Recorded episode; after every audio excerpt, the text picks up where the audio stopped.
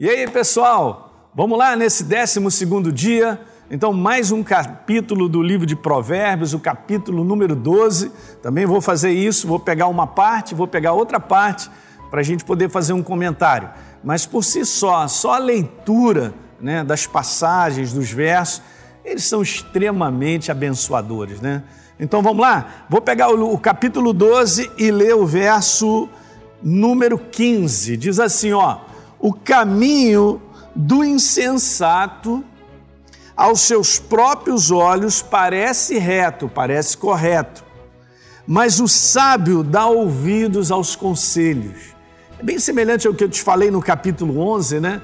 Da importância de a gente não ficar, vamos dizer assim, dentro desse quadro da só aquilo que eu acho, aquilo que eu penso, e permitir que outros conselhos cheguem ao teu coração ou à tua mente, não é verdade? Aqui está falando que o insensato ele olha para o caminho dele e acha que está tudo muito bem.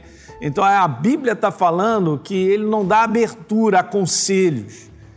E Deus tem ensinado para mim e para você a nós sermos abertos para sermos ensináveis, aconselhados diante de situações que nós enfrentamos, né? Então está escrito que o sábio dá ouvido aos conselhos.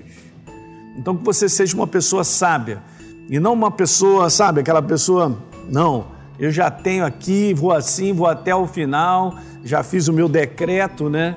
Não, não, não, não seja uma pessoa assim, seja uma pessoa aberta. Eu, eu com certeza, eu falo da minha experiência em muitas situações, Deus vem e me fala algo através de uma pessoa, através da sua própria palavra, que faz toda a diferença naquilo que eu havia pensado antes, e aí a gente deixa de lado aquilo que a gente acha, que a gente pensa e fica com o conselho dele, legal?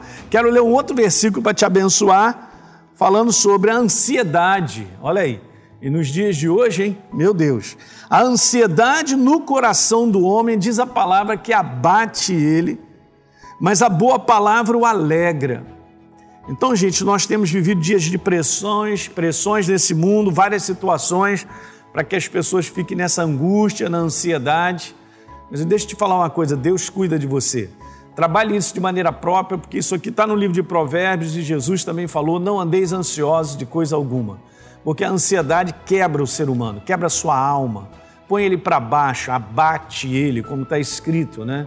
Ele fica enfraquecido.